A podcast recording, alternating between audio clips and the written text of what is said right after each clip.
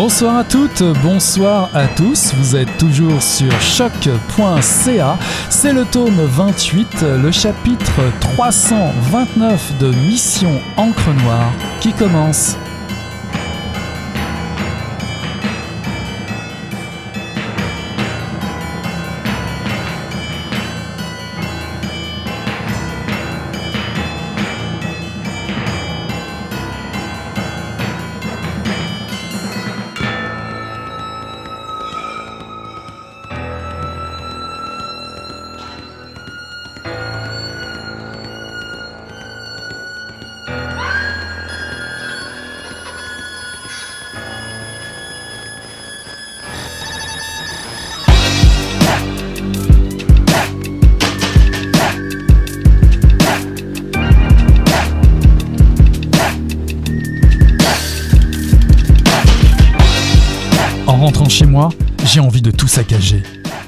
J'enfonce la porte de ma chambre et me mets à tout foutre par terre, comme un fou, comme un possédé.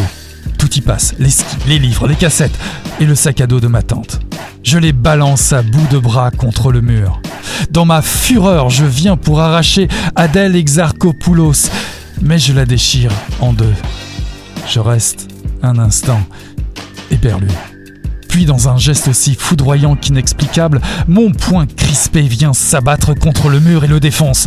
Je hurle de douleur, agrippe mon poignet, vient tomber sur mon lit, visage tourné vers le sol pour ne plus voir la lumière. J'enfonce ma tête dans les draps pour étouffer mes cris. Je reste ainsi un instant immobile avant de m'allonger sur le côté j'ai perdu tous ceux qui me sont les plus chers. À quoi bon vivre encore? Me reviennent en tête les paroles de ce rappeur québécois que Kevin fait tout le temps jouer. J'ai l'impression qu'une balle m'apporterait un calme immense. Ça doit être pour ça qu'on dit appuyer sur la détente. Une douleur innommable me paralyse, un monstre en moi me dévore. Si la guerre m'a épargné, lui finira bien par m'achever. J'ai beau m'asséner des coups,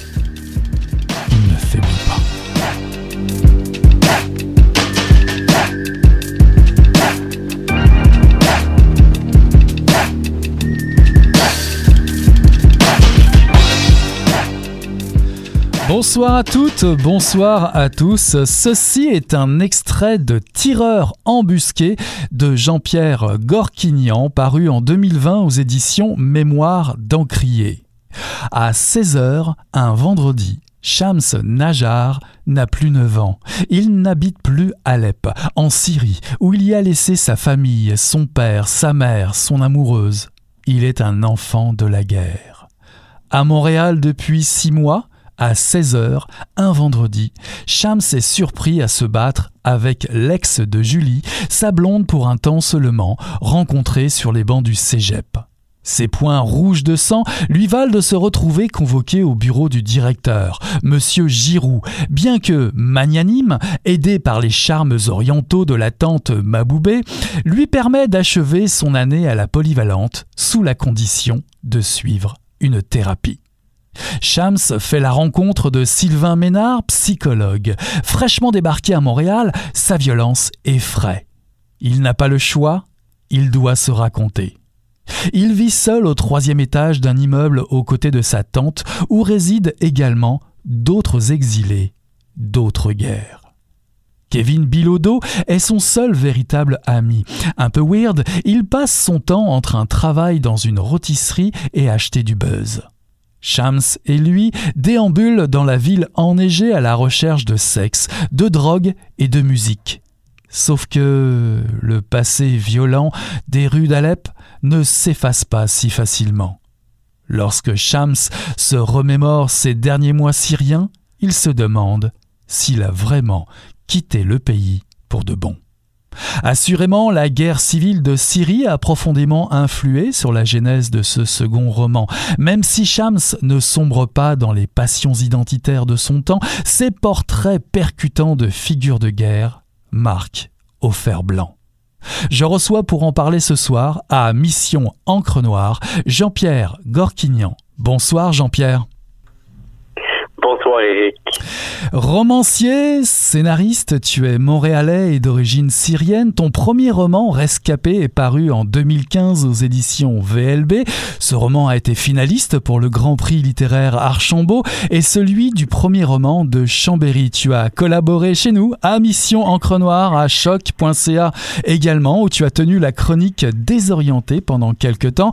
On a pu suivre également ton voyage à Alep dans deux magnifiques articles publiés dans Le Devoir en 2017 et en 2018. J'aimerais savoir pour commencer, ces voyages ont-ils été des déclencheurs pour ton écriture de ce dernier roman? Ben, les voyages, en fait, euh, y avait euh, au début, il y avait l'envie d'écrire euh, un roman. c'était c'était le but de partir en Syrie pour faire un peu de la recherche création, pour vraiment euh, mettre le, terrain pour m'alimenter pour pouvoir écrire euh, le roman. Donc quand je suis parti au début là, je savais aucunement, j'avais juste des vapeurs un peu de, de l'intrigue que je voulais raconter, mais je savais que je voulais mettre en relation des violences de la Syrie avec des violences d'ici au Québec.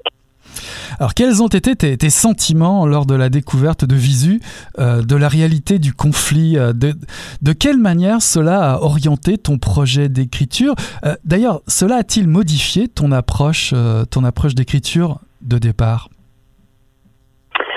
Oui, mais en fait, de visu déjà à Montréal, on, voyait les, les, violences qui se passaient en Syrie. Ça faisait plusieurs années que euh, c'était une guerre euh, médiatisée, je dirais même ultra médiatisée, parce qu'on est à l'ère des réseaux sociaux.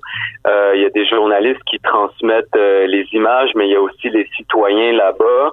Donc, on, on, est, c'est vraiment une des guerres. Donc, une, une des particularités de cette guerre-là, c'est qu'on on la, on y assiste, on y assiste presque en temps réel avec les tweets, avec les Facebook, tout ça. Et donc ça, ça j'ai l'impression que ça nous a fait peur aussi à Montréal avec l'arrivée des réfugiés. Il y a eu deux vagues de réfugiés.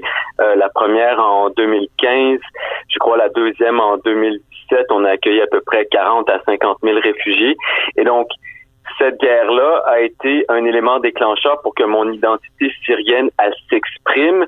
Maintenant, il y a des événements violents qui ont été associés à ça, des événements euh, liés à l'extrême droite, des événements liés euh, à la peur de l'autre. Et donc, c'est ça qui a été l'élément déclencheur pour euh, pour mettre en place euh, les lignes directrices de ce roman. Mhm. Il y a une citation de Wajdi Mouawad euh, qui ouvre le livre, je cite, Tu devrais savoir pourtant que cela est dur, très dur d'être arraché à son pays, mais plus dur encore d'être arraché à son enfance. Est-ce que cette citation illustre déjà dès le départ l'état d'esprit de ton personnage principal, Shams? Raconte-nous, qui est-il ce Shams? Oui, ben en fait, euh, la, cité, la, citation de, de Wajdi Mouawad est une citation sur l'enfance. Pour moi, c'est euh, c'était un livre qui devait parler euh, de l'enfance, de l'adolescence, au-delà du fait que ça, ça, ça parle aussi de, de, de pendant une partie de l'immigration. Donc, avant tout, pour moi, Cham, c'est un adolescent qui vit euh, des enjeux d'adolescent et Kevin aussi sont, est, un adolescent. Donc, pour moi, avant que ça soit un livre euh, par, créé par un auteur de la diversité qui raconte l'histoire de l'immigration, avant tout ça, pour moi, c'était des, euh, c'était une histoire d'adolescent, mais vue à travers des héros d'origines différentes que je trouve qui, qui manque des fois ici dans notre littérature, dans notre corpus euh, national, même dans notre cinématographie nationale. Heureusement qu'il y a, il y a des auteurs, ça commence à, de plus en plus à être publié grâce à Mémoire d'Encrier d'ailleurs, qui font la promotion des, des, auteurs de la diversité. Mais pour moi, c'était important que ça soit un livre sur l'enfance, mais à travers des héros euh, d'origines différentes pour mettre en relation leurs leur, leur violences respectives. Mhm. Kevin, on en parlera un petit peu plus tard si tu veux bien. J'aimerais euh, qu'on précise pour les auditrices et, et, les, et les auditeurs, l'enfance de Shams, ça se passe à Alep. Alors pour bien situer la ville, où se trouve-t-elle en Syrie? Surtout, en quoi Alep est-elle un enjeu dans ce conflit syrien? Ben, Alep, euh, elle est située dans le fond pendant pendant pendant trois quatre ans. Alep était vraiment euh, le point pivot de la guerre civile. Euh, ceux qui allaient, le, parti qui allait remporter la bataille d'Alep on disait qu'elle allait remporter la guerre.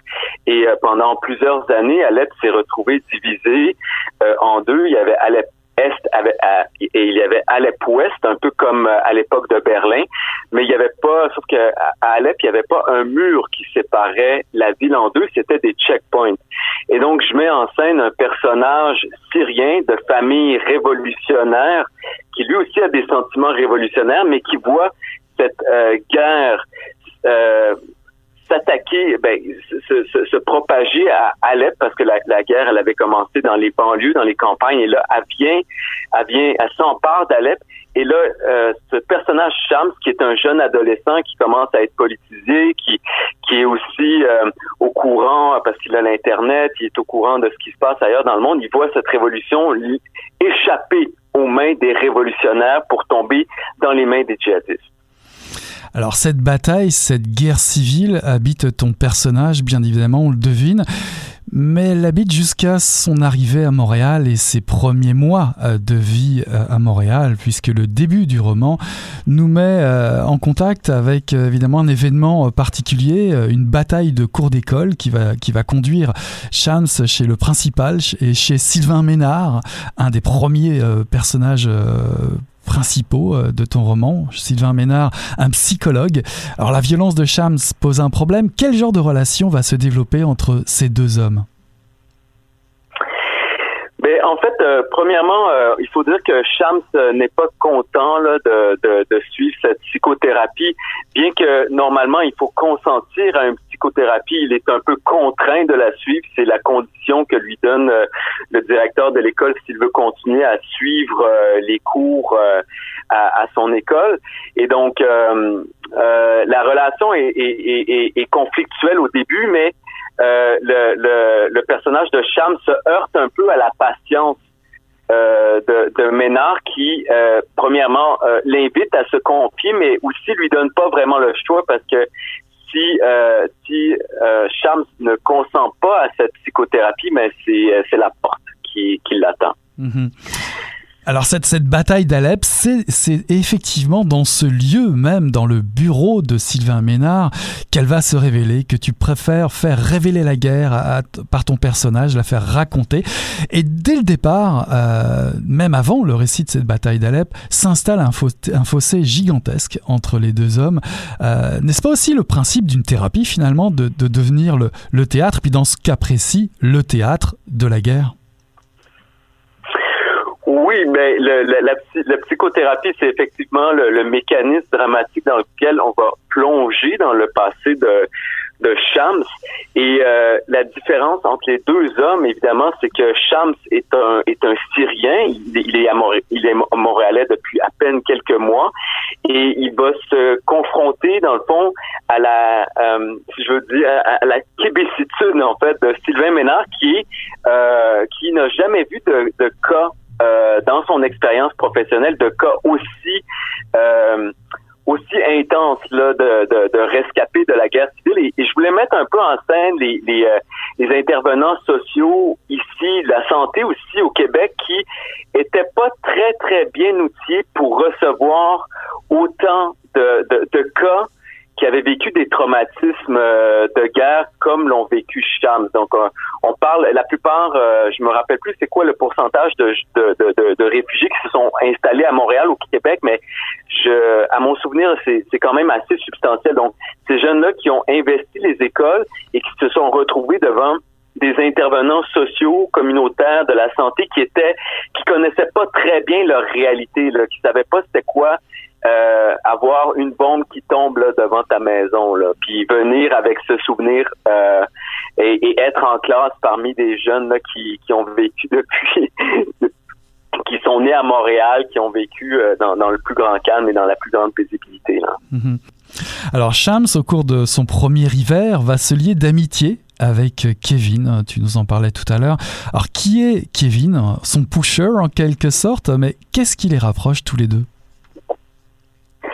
Ben, Kevin, euh, qu'est-ce qui les rapproche? C'est aussi un jeune adolescent euh, qui a pas beaucoup d'amis. Évidemment, Shams, lui non plus, n'a pas beaucoup d'amis. Il aurait aimé ça, euh, rencontrer des amis euh, peut-être plus cool, plus plus sympathiques, moins moins défoncés aussi. Mais Shams aussi a de la misère à, à, à, à se faire à se faire d'autres amis et Kevin c'est un des, des seuls mecs avec qui il, il arrive à s'entendre parce que Kevin accueille Shams dans son cercle, dans son petit cercle d'amis, l'emmène sortir, euh, lui montre l'endroit où il fume, lui fait présenter à ses amis. Euh, et donc ça, euh, ça, ça, ça, les rapproche tous les deux dans leur dans leur ça, ça, crée une, espèce d'amitié entre eux, mais en même temps, autant que Shams a des, des, des traumatismes liés à la guerre, Kevin a des traumatismes liés à ce qu'il vit à l'intérieur même de sa maison. Bah, justement, ça nous amène à d'autres lieux euh, que fréquentent et Kevin et Shams, le café euh, Sacramento, la rue, le bord de la rivière des Prairies, où ils vont se confier, se rapprocher. Il y a d'autres lieux comme ça dans, ton roman. Mais en tout cas, cet espace que partagent euh, Kevin et Shams, comme tu le disais, est surprenant, car évidemment, ils n'ont pas vécu les mêmes choses. Mais est-ce que Shams est-il surpris du chaos qui règne dans la vie de son compagnon dans ce Montréal qui paraît, disons-le, si fade? Est-ce qu'il n'est pas surpris justement que ce, ce, type pour qui euh, la vie devrait être beaucoup plus douce euh, ben, est stimulé par des jeux de guerre que lui a vécu pour vrai? Euh, je pense que ce qui, ce qui, ce qui frappe le plus Cham, c'est de, de, voir à quel point Kevin n'est pas à quel point Kevin est déraciné. En fait, c'est Kevin. Kevin est, est, en exil lui aussi. Euh, J'aime bien cette notion d'exil comme étant quelque chose d'universel qui n'appartient pas juste aux immigrants. Kevin est un exilé de sa famille, il est un exilé de l'école, il est un exilé de ses amis, alors que Shams, lui, est un exilé de, de, de, de territoire, il vient de la Syrie, mais il est très enraciné à sa famille, il est très enraciné à sa tante et à son à son père, ce qui lui donne une espèce de solidité euh, qui lui permet de, de faire face au traumatisme qu'il a vécu de, de, la guerre. Mais Kevin, est, est comme il n'a pas ce lien avec sa mère, comme il n'a pas ce lien avec son beau-père, comme il euh, n'a pas ce lien avec les autres amis et qu'il échappe un peu au lien que, que, sa prof essaie de, de, créer avec lui, il passe complètement sous le radar euh, des, des, services. Et je pense que euh, le, le, seul le seul lien qui qui, qui, qui se crée, qui est ténu, euh, c'est celui avec Shams. En fait, c'est un lien très fort, mais Shams n'a pas vraiment la capacité de, de, de l'aider à part l'amitié qu'il lui donne, mais euh, c'est pas c'est pas suffisamment pour pour empêcher Kevin de commettre euh, l'irréparable à la fin. Mhm. Dans une vidéo euh, disponible sur l'internet via, je crois, le, site de Mémoire d'Encrier, on te voit raconter un petit peu ta démarche autour du roman. Tu dis te, te pencher sur la violence, sur la violence sous toutes ses formes. dans Tireur embusqué il y a plusieurs formes de violence, me semble-t-il. Euh, quelles sont-elles, ces violences, selon toi? Ben, il y a la violence, euh, si on peut commencer par couche, il y a la violence la plus la plus évidente, il me semble, c'est celle de la guerre. Elle, j'essaie de la de la détailler euh, le plus que j'ai pu. dans le fond, quand j'ai été à Alep, c'était comme un peintre dans le fond qui plaçait son chevalet devant devant les scènes. Donc, j'ai été capable de capturer euh, les, euh, les, bombardements, les, les, bâtiments écroulés, euh, les, les tireurs embusqués qui abattaient des civils, etc. Donc ça, c'est la violence la plus la plus évidente, si on veut. Mais si on descend dans, dans, dans, dans les profondeurs, dans les racines de la violence, on se rend compte que euh, derrière ça, ben il y a, y, a, y a, des structures de gouvernement, il y a une structure patriarcale, militaire. Si on descend encore plus creux dans, dans, dans ce qui ce qui peut les, les, formes de violence qui nous sont visibles, ben, il y a la pauvreté, il y a la marginalité, il y a l'exclusion, il y a les fissures sociales, euh, il y a les déchirures sociales, comme en Syrie, le tissu social est extrêmement déchiré, mais ici à Montréal aussi, on, on retrouve euh, des, des, des, fractures euh, entre pauvres et riches, entre entre gens de différentes ethnies, on, les retrouve ici à Montréal. Et si on descend encore plus plus plus profond dans, les couches de violence qui, sont moins perceptibles, ben, il y a euh, cette notion que j'aime bien dire de, de, masculinité de masculinité toxique, qui est un stéréotype traditionnel dépeignant l'homme comme étant socialement dominant. Et je pense qu'une des violences que vit Kevin, c'est d'être capable de, de, ne pas être capable de dominer aucune situation. Il n'est pas capable de, de il y a aucun moment où Kevin est capable de dominer ne serait-ce euh, un, un, une situation ou même surtout les filles. Je pense que c'est une des blessures de Kevin. Il est un rejet de ses amis. Il est rejeté aussi des filles. Et je pense que euh, c'est quelque chose qui va, qui, euh, qui est une blessure, une violence, une souffrance qui vit que personne voit et qui va grandir en lui jusqu'au moment fatidique. Alors en parlant des, filles, il y a un symbole très fort dans le roman, euh, un, un, symbole euh, quasi euh, mythique, celle qui lui donne envie de risquer sa vie, de retourner, pourquoi pas en Syrie, en tout cas de retourner sur les, champs de bataille, c'est Zaina. Zaina qui veut dire belle en arabe. En passant, j'ai oublié de préciser que Shams veut dire soleil, il en est vraiment dans un côté très, très mythique quasiment. Alors est-ce que cette figure mythique de mhm. Zaina, on dirait comme une Pénélope pour son Ulysse dans, dans l'Iliade. Est-ce que Shams rêve de revenir en héros vers sa bien-aimée, vers, vers Alep? Euh, je pense que c'est quelque chose qui l'habite. Il euh, faut, faut, se rappeler aussi que Shams est un adolescent et j'ai c'est un c'est un matériau. Les, les, les adolescents, j'aime bien écrire sur eux parce que tout est tout est puissant. Toutes les, les premières les premières personnes qu'on a aimées, les les premières euh, nos premières expériences nous marquent tellement. Et je pense que Zena et, et, et cette cette fille là avec la, première sa, sa, sa, première amie, sa première euh, sa première relation, euh, un peu euh, on voit un peu dans une relation un peu euh, euh, interdite. Et, et donc, euh, Zaina aussi, qui a, qui a, la mère de Zaina qui a remplacé un peu la mère de Shams, parce qu'on sait que dans le livre, la mère de Shams meurt très tôt dans son enfance. Donc, Zaina est comme, oui, ce mythe, cette amie, cette, euh, cette, cette amante, cette amoureuse qu'il aurait aimé avoir. Zaina qui est aussi d'une classe sociale inférieure à celle à, à, à Shams. Donc, il y a, cette, euh, y a, il y a, il y a cette il y a eu cet interdit quand ils étaient jeunes, ils n'avaient pas trop le droit de, se voir, de jouer ensemble, mais il y a un amour qui s'est créé euh, à travers ça. Donc oui, il y a un côté dans leur relation euh, romantique, mystique, mythique, euh, héroïque aussi à, la dimension de, de leur relation. Mais être un héros, ce serait quoi pour, pour Shams Recouvrir une identité Ne plus être déraciné, comme tu le dis? Pense que le, le, le une des, des choses que va lui faire réaliser le, le, le psy, c'est que être un héros, ce n'est pas nécessairement ce que Shams croit. Shams croit que être un héros, la définition d'héroïsme, se, se, se, réfère à la, à la définition de héroïsme militaire, en ce sens que pour Shams, il est déçu d'avoir quitté la Syrie. Il a dû le faire précipitamment. Son père l'y a forcé. Il y a eu un événement aussi qui a déclenché ça. Shams se sent comme un lâche, se sent brimé dans sa virilité. Et pour Shams, être un héros, c'est retourner se battre. Et je pense que ce que Aya, la fille qui va rencontrer, dans, dans qui est réfugiée, elle aussi, euh, va lui faire réaliser, le, le psy va, va, avoir essayé de lui faire réaliser que l'héroïsme, c'est pas nécessairement de se battre, mais c'est accepter ses vulnérabilités. Mais le personnage, je pense, qu'il va le plus réussir, c'est Aya. Mm -hmm. euh, ce que je pense que Kevin n'aura pas réussi à comprendre. Pour lui, Kevin, l'héroïsme se passe dans la domination des situations ou des, euh, des événements qui, vont se présenter à lui. Mhm. Alors il y a des scènes torrides, sensuelles, c'était déjà le cas dans Rescapé. Le sexe, la drogue permettent-ils de calmer le, monstre qui dévore Shams euh, et de le relier à ses émotions? Mais je parle de Shams, mais je crois que je pourrais aussi euh, poser la même question concernant euh, Aya. Mais pour Shams, est-ce que fait finalement de se jeter à corps perdu, disons-le comme ça, euh, dans, des rapports sensuels, dans le corps, dans le sexe, est-ce que ça lui permet de se relier finalement à ses émotions qui, l'ont quitté depuis la guerre?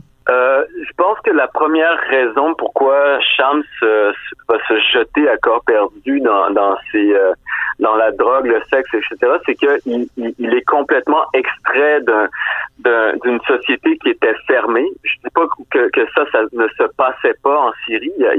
quand j'étais en Syrie, j'ai expérimenté, j'ai vu des gens qui se défonçaient. J'ai vu les, gens en Syrie sont des humains autant qu'ici, euh, et les jeunes aussi sont ont, autant de, hobbies et, ont autant de, de, de façon de se de s'amuser. Sauf qu'ici, au Québec, il y a une telle décomplexité par rapport à ces choses-là. Il y a une telle liberté, ça se fait en public.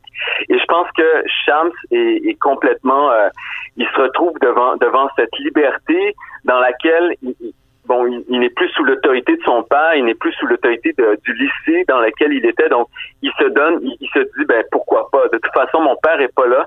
Et de toute façon, il, il est en, il est en, il est en conflit aussi avec ce, ce père qui l'a, qui l'a forcé à, à, partir un peu. Donc, je pense que euh, oui, ça, ça, ça l'assouvit un peu, ça lui permet de se calmer. Mais je pense aussi que comme adolescent, qui a, qui a vu aussi comment les, les jeunes comment les jeunes américains faisaient à travers bon l'internet, etc. Ben il a, a envie d'expérimenter ça aussi et il, en trouve l'opportunité avec Kevin, il en trouve l'opportunité avec Julie. Aya aussi. Euh, enfin, selon ma lecture un petit peu du roman, bah, subit aussi une forme de violence euh, plus, plus je dirais, plus tapis, plus feutré. D'ailleurs, il y, a une scène très tendre mais qui est magnifique, euh, qui illustre bien euh, cette position, euh, les antagonismes qui peut relier Shams et Aya. c'est au moment où, autour d'un de devoir de conjugaison, Shams l'aide à conjuguer le verbe aimer. C'est quand même romantique, c'est vraiment très beau comme scène. Et, et, ce, qui est, ce qui est fascinant, c'est que ces deux personnes qui ont tout pour se réunir, finalement, se repoussent. Il y, y a deux violences qui se rencontrent ce moment-là, non? Mhm. Oui, euh, il faut dire que Aya aussi, c'est. Euh, j'ai peut-être oublié de préciser que Shams, en fait, il vient, il vient d'Alep, mais il vient d'une famille bourgeoise d'Alep. Et puis, euh, donc c'est pour ça qu'il est. Et, et, Shams aussi a fait le lycée français d'Alep. Donc c'était, c'était, c'est un endroit où est-ce que vraiment les jeunes euh, de classe aisée, il a fréquenté donc Shams, euh, aussi francophile du fait que, qu'il a fréquenté cette école-là. Et la Aya qui rencontre dans son immeuble euh, est une est une réfugiée nouvellement arrivée qui, est de classe plus populaire. Donc elle elle, elle est pas euh, trop au fait des, de, de la culture américaine, de la culture européenne. Euh, il, y a plein de tabous aussi. Euh, tout comme Shams a des tabous. Et, Aya a ses propres blessures qui viennent de son passé, de sa trajectoire migratoire qui a été difficile du fait aussi qu'elle a été euh, elle a été violée, elle a été battue aussi par un ancien mari. Puis je pense que c'est c'est des choses que que Shams qu'elle va apprendre, que Shams va devoir apprendre à réaliser au cours de l'histoire. Donc oui, les deux ont, ont, ont, tous les deux une forme de, de passé violent. Euh, sauf que Shams apprend euh, que va devoir apprendre que Aya, dans le fond, a un, passé violent lié aussi non seulement à la guerre, mais à la guerre, euh, comment que les hommes la, pratiquent aussi sur, sur les femmes. On sait que les, les femmes, le viol euh, sont des armes de guerre. Donc, je pense que Aya, elle a été exposée à ça, ce que, ce que Shams en tant qu'homme ne l'a pas été. Alors le titre de ton livre, Tireur embusqué, est, au singulier. Je me suis demandé de ce fait-là euh, s'il n'aurait pas pu être au pluriel. En tout cas, Tireur embusqué euh, au singulier, bah, qui est ce tireur? Le tireur embusqué, c'est un bon, un clin d'œil à la, bataille d'Alep où les tireurs embusqués ont été utilisés euh, abondamment de part et d'autre, de tous les camps. Et le tireur embusqué dans, dans, la stratégie militaire, c'est pour échapper au regard de l'ennemi. Et donc, euh, à Alep, ça peut, c'est évident là, de, de, de, de, savoir, de, de, s'imaginer un tireur embusqué, mais le, le, ce qu'il faut voir à Montréal, en fait, le tireur embusqué du roman, c'est celui qui échappe au regard du système, c'est celui qui euh, qui est passé tout droit euh, dans, dans euh, qui, qui n'a pas pu avoir les services dont il avait besoin. Et parce qu'on a pensé que le danger viendrait de Shams parce qu'il s'est battu à l'école parce qu'il a il a il a surréagi à une, à une situation où il, une réaction qui était tout à fait normale compte tenu de son passé violent, compte tenu de la guerre, mais on a pensé que Shams avait, euh, avait un problème de violence, qu'il allait communiquer aux autres élèves qu'il allait faire quelque chose de grave. Mais, en fait, celui qui va qui va commettre l'irréparable, c'est plutôt celui dont tout le monde s'est foutu. Euh, tout le monde, tout le monde, celui dont personne n'a n'a pris soin. Euh, et le tireur embusqué, c'est un peu nos démons qu'on enfouit dans le placard et qui font surface, qui ressurgissent de façon totalement euh, brutale et foudroyante et qui nous surprennent par leur violence. Pour finir, tu es publié chez euh, Mémoire d'Encrier. Tu cites en remerciement euh, l'ensemble de l'équipe, bien entendu. Est-ce une belle rencontre, cette maison d'édition? Oui, ben c'était, je pense que c'était le meilleur, la meilleure maison d'édition qui aurait pu défendre ce livre parce que c'est un, Premièrement parce que je les admire, je trouve que mais mon c'est vraiment tous et chacun c'est des héros pour pour défendre euh, une des voix, une ou des voix qui qui méritent d'être entendues et que d'autres éditeurs euh, sont plus euh, plus frileux à faire entendre. Euh, donc une des raisons pourquoi je, je, je suis content d'être publié chez eux, c'est que je les admire, je les trouve très sympathiques et Sauf que j'aimerais ça, j'aimerais ça rajouter là-dessus que bien que je sois un auteur de la diversité, bien que je sois publié dans une maison qui fait la promotion de la diversité, Tireur embusqué n'est pas un roman sur l'immigration. Ça peut nous sembler être un roman sur l'immigration, mais c'est un roman sur nos démons. Le tireur embusqué ne vient pas de l'immigrant comme on a eu peur à une certaine époque de penser que les gens qui, qui se réfugiaient de la violence, qui la fuyaient, auraient pu amener une violence. Non, le tireur embusqué est, tapis euh, à l'intérieur même de nos sociétés. Euh, sa haine grandit et euh, elle, explose de façon complètement, euh, complètement inattendue et foudroyante, comme ça a été le cas il y a trois ans d'ailleurs à la mosquée de Québec.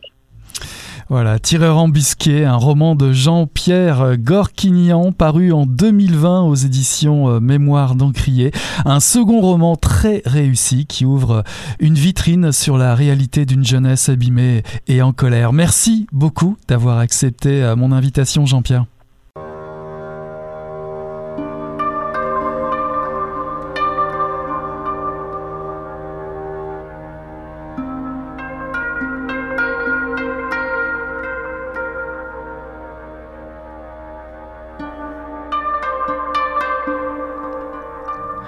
Mon grand-père avait l'habitude d'invoquer la forêt et d'inviter arbres et plantes, parfois poissons et rivières, au cœur de ses récits. Ils devenaient les acteurs de nos marches quotidiennes. Il m'encourageait à quitter mes songes pour me montrer son monde. Il avait cette grande qualité de donner du sens à ce qui se produit dans le geste le plus simple. Il m'invitait à regarder. Pour lui, je veux aujourd'hui écarter les branches pour que s'ouvrent les forêts. Voir là où la lumière n'entre pas, où l'imaginaire peine parfois à s'inventer. Au détour, trouver ce lieu d'où naissent les racines, les corps qui cherchent, agiter une porte de sortie. L'hiver à venir de la feuille, la mesure du temps devant le lichen, la légèreté de la rivière qui coule dans mes oreilles.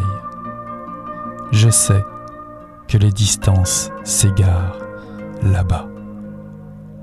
Devant l'espace indéchiffrable, le mutant. Je cherche ce qui se trouve entre les deux, dans le retranchement du soleil qui annonce le temps. Sous les racines qui s'imposent, fortes, en restant cachées, et devant celle qui se montre vulnérable. Si on lui coupe une racine, l'arbre restera là, fort et droit. Il y aura toujours les arbres pour veiller.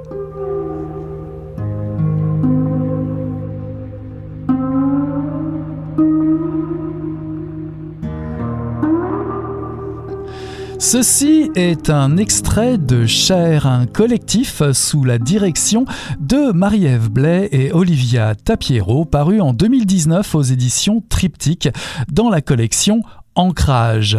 Le nouveau projet littéraire de la collection Ancrage aux éditions Triptyque qui survient après Bad Boys dirigé par Maud Veilleux, Les Braises sous la direction de Charles Quimper, Le Pourboire de Philippe Chagnon et Corps dirigé par Chloé Savoie-Bernard. Rassemble sous la direction de Marie-Ève Blais et Olivia Tapiero un collectif de 12 autrices et auteurs, 12 voix qui s'attachent à une réflexion passionnante autour de la notion de chair. Chaque texte engage sa plume, son stylet, sa pointe acérée dans le brut du corps, dans l'épaisseur de sa résistance, dans l'abandon et la mollesse parfois douloureuse d'une chair vaincue ou triomphante. Écrire à couteau planté, dixit Olivia Tapiero, mordre dans la chair du souvenir, selon Marie-Ève Blais, les chairs, ici, portent en elles un mystère, celui de la création et de la réflexion. Comment intégrer cette notion socialement, artistiquement et politiquement aujourd'hui? Michael Bielensky, Marie-Ève Blais, Laurence Bourdon, Philippe Dumaine, Erin Hill, Laurie Jean-Louis, Catherine Mavrikakis, Nathanaël, Charlie Prince, Sarah Walou, Wanessa Younsi se joignent pour cet ambitieux projet à Olivia Tapiero qui est notre invitée ce soir à Mission Encre Noire. Bonsoir Olivia. Bonsoir. Alors vous êtes écrivaine, traductrice, musicienne, vous avez publié trois livres, Les Murs en 2009, Espace en 2012 et Phototaxi en 2017. Vous êtes membre de la rédaction du magazine Moebius. On vous retrouve également dans les revues Muse, Médusa, Tristesse et Relations. Alors un salut évidemment amical à Marie-Ève Blais, bien sûr, qui ne peut pas être avec nous ce soir, ancienne, ancienne collaboratrice de Mission Encre Noire avec sa rubrique euh, la brique ou le livre, évidemment membre fondatrice de Le Guélion et qui a intégré l'équipe de mémoire d'Encrier depuis. Alors tout d'abord, Olivia, de quoi est parti ce projet Cher? Euh, ben, il y a eu, deux actes. D'abord, il faut aussi préciser que Marie-Ève a également dirigé avec euh, Karine Rousseau euh, un autre ouvrage collectif qui s'appelle Histoire mutile. Donc c'était quand même déjà quelque chose, euh, une forme avec laquelle elle avait de l'expérience. Mais ce projet-là est surtout né d'une réflexion sur le théâtre et d'une frustration euh, par rapport au théâtre. Euh, Marie-Ève s'y intéresse beaucoup. Et puis on s'est retrouvé à discuter de s'il n'y aurait pas une nudité au-delà de la nudité. On trouvait en fait qu'au théâtre, souvent, c'est euh, des corps nus, c'est des voix qui crient. Euh, et on se dit, ok, mais où est, où est le timbre sous, cette, sous ce cri? Où est l'intimité au-delà de cette nudité-là? Euh, Et c'est devenu une réflexion plus largement sur la sur la création et c'est pas je veux pas du tout faire une opposition entre la surface et la, la profondeur parce que je crois que la chair euh, déconstruit ces divisions binaires. Mais je crois que c'est c'est plutôt la question d'un rapport au temps et d'un rapport à l'autre.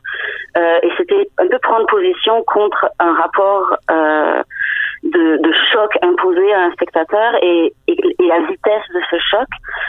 Et donc ça nous semblait important dans le cadre de cette réflexion-là, de, vraiment euh, convoquer des voix qui venaient de, divers horizons, qui soient pas seulement euh, dans l'écriture, mais qui soient aussi dans la danse, dans la mise en scène, des gens qui sont dans des processus créatifs de longue haleine aussi, et, qui sont aussi, bon, il y a des, il y a des personnes euh, qui jouissent d'une grande visibilité dans les, dans les, parmi les autrices et les auteurs qui sont là, mais il y a aussi des gens dont on n'entend pas vraiment parler, donc c'était mélangé ces niveaux-là. Mhm, mhm. Euh, Alors dans, dans, un texte signé de, de vous et, et Marie-Ève, euh, il y a en exergue euh, une citation de Marguerite Duras, je cite, oui. C'est l'inconnu de soi, de sa tête, de son corps. Parler de chair, oui, ça. en quoi est-ce que est-ce est à distinguer du corps et de la tête a priori? Encore, on n'est pas dans des divisions binaires, donc c'est pas chair contre corps ou, ou quoi que ce soit, mais je pense qu'on a tendance à que déjà la notion de corps est très chargée euh, et elle se rattache souvent à la question des limites ou à une individualité, une intériorité, euh, quelque chose qui ferait l'unité de l'individu.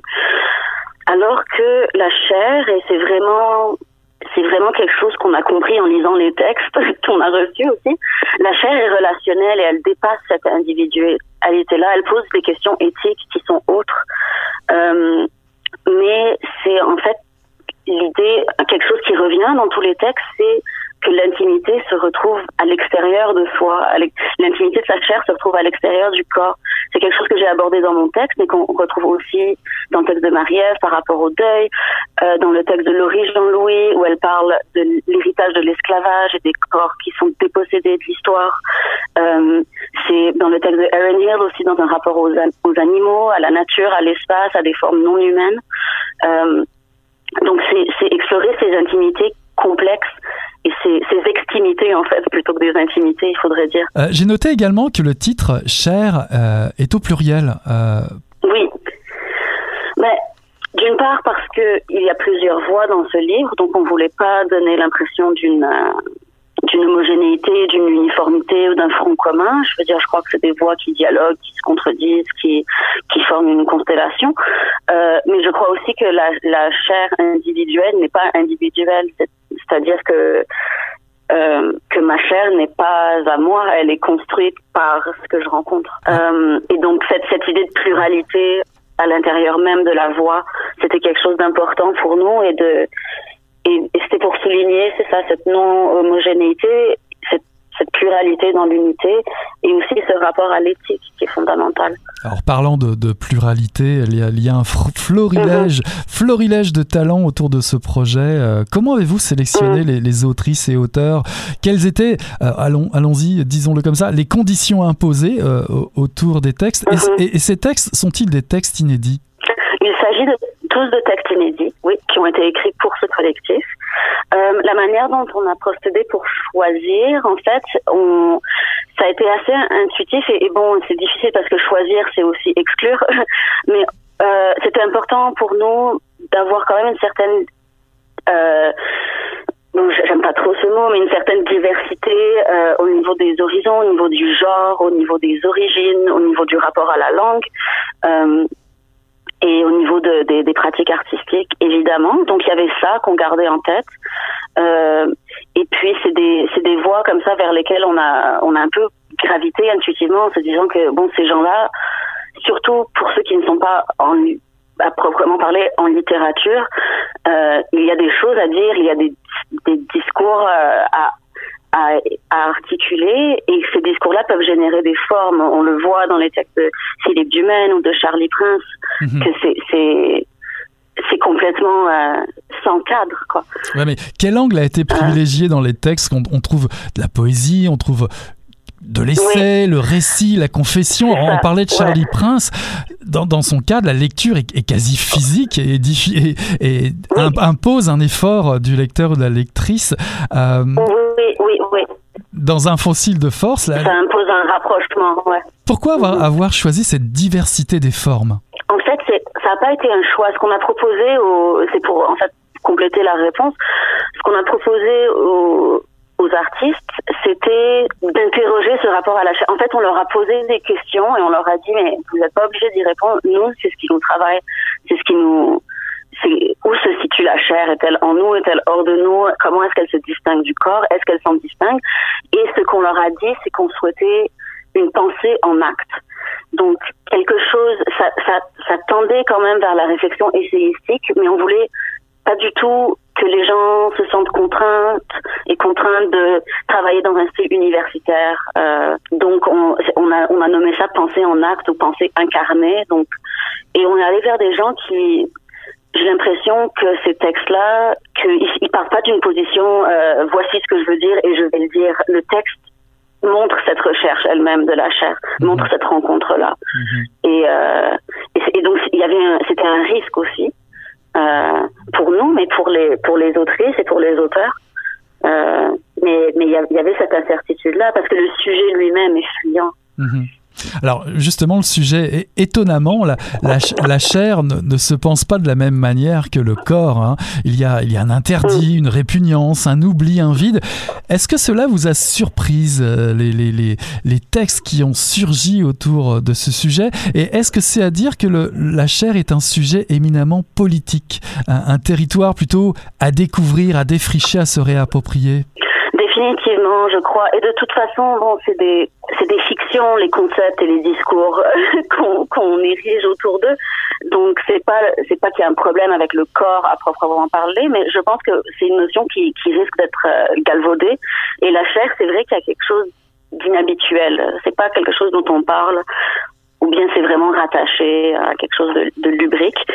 Et, euh, on a vraiment essayé de ne pas imposer notre propre vision. Donc Marie-Ève et moi, on s'entendait pour dire qu'il y avait quand même quelque chose de relationnel, quelque chose de lié à la mémoire, mais on voulait vraiment pas imposer de cadre. On voulait laisser les gens très libres.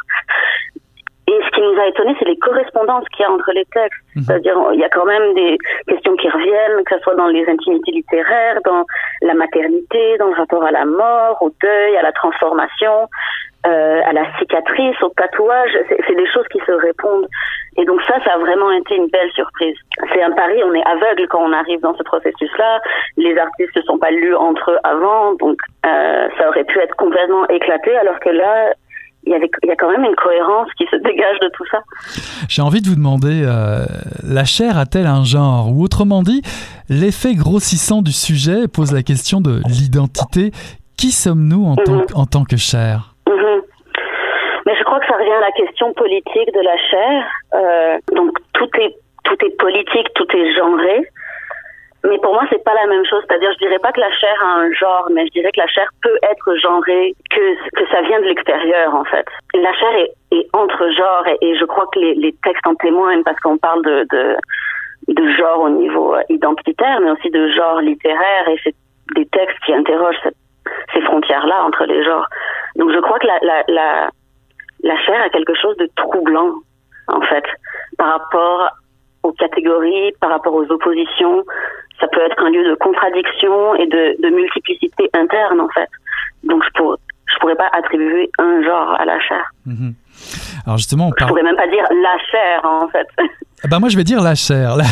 je vais dire la chair. Oui, oui, oui d'accord. non, parce que la chair est quand même une expérience inédite. Prenons l'exemple de Erin Hill qui prend, euh, qui prend mhm. la chair d'un coquillage, en tout cas l'absence de chair mhm. euh, dans, dans, une coquille vide, et qui interroge, qui interroge finalement sur la mémoire de la, de la matière. Il reste une, mhm. une ombre du corps, une ombre de la vie dans ce récit. Euh, quel est le rôle de la chair? Un marqueur de temps? Oui, je crois qu'il y a un rapport au, temps et que ça relève d'un temps qui est plus proche de la géologie que euh, euh, des cycles médiatiques, disons. C'est un temps très lent. Euh, c'est ça se rapproche du temps de la pierre, presque, surtout dans le cas du texte de Erin Hill. Mais je crois que la chair témoigne de ce qui nous dépasse. Et ce qui est intéressant dans le texte d'Erin, où elle interroge la mémoire de la matière, le rapport au, au regard, aux animaux, c'est une une préoccupation que je remarque chez beaucoup de créateurs. On est quand même euh, dans une époque de d'effondrement des écosystèmes, de catastrophes écologiques. Donc il y a, y a une question éthique dans, de, par celle de notre rapport au, au monde, euh, aux autres humains, mais aussi à ce qui n'est pas humain. Et cette éthique-là n'est pas construite à partir d'une base théorique, c'est incarné, c'est à l'intérieur qu'on la sent. Mhm. Euh, je crois que ce sont tous des artistes qui interrogent le regard en fait. On est dans une société qui est très visuelle et puis dans la chair il y a quelque chose de qui n'est pas dans de l'ordre de la visibilité et donc il y, a une forme de résistance là pour moi.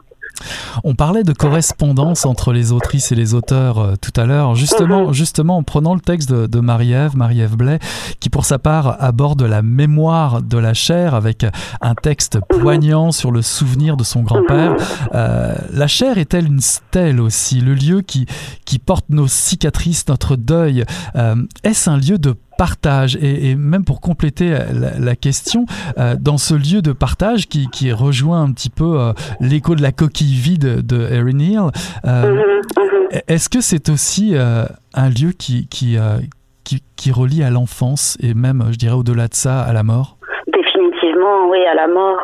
Oui, mais je crois que c'est ça, c'est que ça porte une temporalité qui nous dépasse. Dans le cas du texte de Marie-Ève Blé ou dans le cas du texte de Laurie Jean-Louis, on voit que, que cette chair-là hérite de quelque chose de beaucoup plus large. Dans le texte de Marie-Ève, il y a le rapport à son grand-père, mais c'est aussi un rapport à la forêt, un rapport aux plantes, aux odeurs, euh, aux sentiers parcourus, à ceux qui sont pas parcourus. Donc ça, finit par être un rapport presque à, un territoire. Il y a quelque chose d'élargissant. Donc certains après, est-ce que c'est un lieu de partage? Euh, Je je sais pas si je peux répondre à cette question parce que parce que c'est pas quelque parce que je pense pas que l'expérience de la chair puisse se traduire de façon limpide et directe et puisse être partagée comme ça. Et je crois que c'est ça qu'il y a de beau aussi. C'est qu'il y a une partie inaccessible euh, inintelligible qu'on peut pas on peut seulement la contourner avec le langage et donc euh, c'est encore il y a une résistance là plus loin, plus loin, la chair euh, fait frissonner, marque un passage entre le dedans et, le dehors, avec, avec Catherine Mavrikakis, le, la chair et mhm. langage, une viande à penser. Vous signez vous-même mhm. un texte à chair oblique. Quel angle choisissez-vous? Qu'est-ce que la chair oblique? grande question. Mais justement, en fait, quand je disais tout à l'heure que c'est quelque chose qu'on contourne et qu'on peut pas nommer, pour moi, l'obliquité, c'est ça. Et je trouve que l'art, la poétique a, bah, c'est très large, mais a, quelque chose, ce que les poétiques que j'apprécie ont quelque chose d'oblique. C'est-à-dire, elles vont pas parler directement et ce qui fait qu'elles sont beaucoup plus difficilement récupérables. Et donc, je suis consciente du fait que j'ai que le texte que j'ai écrit est quand même c'est pas une lecture très fluide. Euh, c'est quand même euh, un texte dense avec plusieurs voix, avec plusieurs langues, mais c'est vraiment quelque chose que que je veux explorer la, la, la résistance qui soit pas manifeste, mais la résistance qui soit dans le secret, dans, dans, dans, une lenteur imposée. Euh, mais pour être concret, euh, hum? parlant de votre texte, euh, vous citez, enfin en tout cas, vous nous faites découvrir Martha Argerich en 1958, qui, pour ne pas monter sur scène, pour ne pas performer, se fait une entaille dans la main. Et vous dites, c'est une manière d'exister. Pourquoi? Elle se fait pas juste une entaille comme ça, elle se fait une entaille parce qu'elle a menti. Elle a dit qu'elle elle s'était baissé la main et donc ensuite elle se fait réellement une entaille par peur d'être prise. Et ben, je, est-ce que je dis c'est une manière d'exister ou je dis c'est une forme d'écriture plutôt, non? Ah, ça peut, ça peut être euh, très proche, exact. Ouais, écriture, refus, chanter. Euh, ou dans le fond, c'est ça, c'est son, son refus devient la musique de ce moment-là et c'est marqué dans son corps. Elle résiste, elle dit non, je ne veux pas apparaître, je ne veux pas être entendue, je ne veux pas être vue. Et cette décision-là, se grave dans sa paume. Euh, et pour moi, et ensuite, bon, ce couteau, c'est quelque chose que je rapproche de Alejandra Pizarnik, notamment avec son vers euh, Escribo como quien con un cuchillo en la oscuridad. Euh, J'écris comme celle qui a un couteau dans le noir, comme on lève un couteau dans le noir.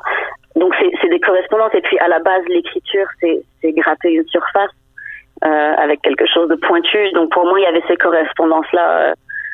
Euh, quand j'ai entendu cette anecdote à propos d'Argerich, ça m'avait ça m'avait marqué. Euh, ça fait peut-être dix ans, mais c'est vraiment quelque chose qui est resté en moi. C'est une manière d'exister, de revendiquer quelque chose, mais dans le silence et dans un silence qui ouvre le corps. Donc ça, ça me semblait plus qu'approprié pour démarrer cette réflexion. Mhm. Une, une, cicatrice qui est, qui est, quelque chose qui est comme une revendication.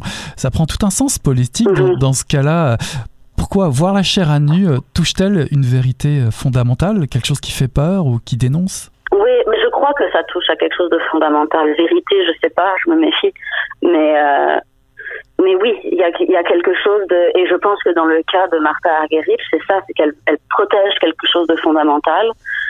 Euh, dans le cas de Laurie Jean-Louis, de Marie-Ève Blé, euh, aussi cette, cette chair-là porte une mémoire ou une dépossession de la mémoire. Euh, donc il y a quelque chose de la protection aussi, et je trouve que la, la, la cicatrice, c'est intéressant. On a deux textes dans le collectif qui parlent, donc un qui parle de tatouage et l'autre celui de Sarah Walou qui parle de cicatrices. Et ça vient vraiment poser la question de cette frontière du corps extérieur, de la surface externe de la peau qui est modifiée par une intrusion de la surface interne. Et donc là, au niveau euh, symbolique, il y a, y, a, y, a, y a, cette frontière-là qui est complètement euh, Mhm.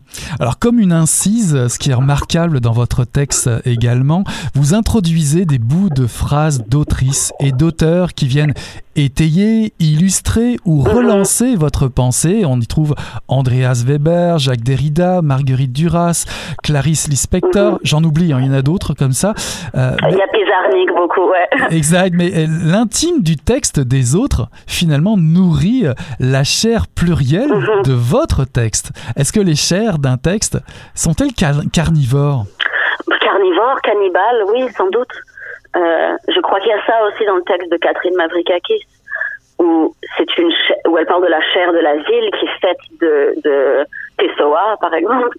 Euh, et, et, oui, c'est une c'est une chair cannibale ou c'est une chair où je sais même pas si on peut parler de carnivore ou de cannibale parce que la distinction devient brouillée, c'est-à-dire on est tellement, je pense en tout cas que dans un texte, quand on écrit un texte, on est habité par tout ce qu'on a lu, on est habité par des voix avec lesquelles on correspond. En fait, je trouve que c'est une forme de, oui, il y a peut-être une voracité là-dedans, mais c'est pas c'est pas vampiriser la chose parce que c'est aussi la nourrir que de la citer et de la remettre ailleurs. Mhm. D'ailleurs, d'ailleurs, vous, euh. vous, développez l'idée de dépossession, d'abandon de soi, d'une forme de violence mhm. érotique, écrivez-vous, euh, une, une, une, mhm. une, violence qui est essentielle pour se défaire de l'emprise qui façonne le corps, pour y trouver en quelque sorte euh, sa singularité. L'écriture permet-elle d'atteindre cet abandon, ce que vous nommez vous dans, votre texte comme écrire, planter et planter un couteau dans la nuit du corps? Mais je crois que oui, après ça dépend, euh, on a tous des démarches d'écriture différentes, mais pour moi, en tout cas, définitivement. C'est-à-dire, je pense qu'il y a qu'on vit dans un monde de violence structurelle abominable. Et, et, donc à la base exister là, on est dans une dépossession, on est dans une confrontation euh, et je crois que écrire, c'est être maître de sa déposition quelque part. Même si ce que j'écris me dépasse et c'est pas pleinement dans mon contrôle, mais c'est reprendre la parole ou reprendre les paroles qui nous habitent. Et, je crois aussi que ça, ça vient de dissoudre. Je trouve que souvent il y a un impératif de contemporanéité, c'est-à-dire il faut lire les choses tout de suite dès qu'elles sortent.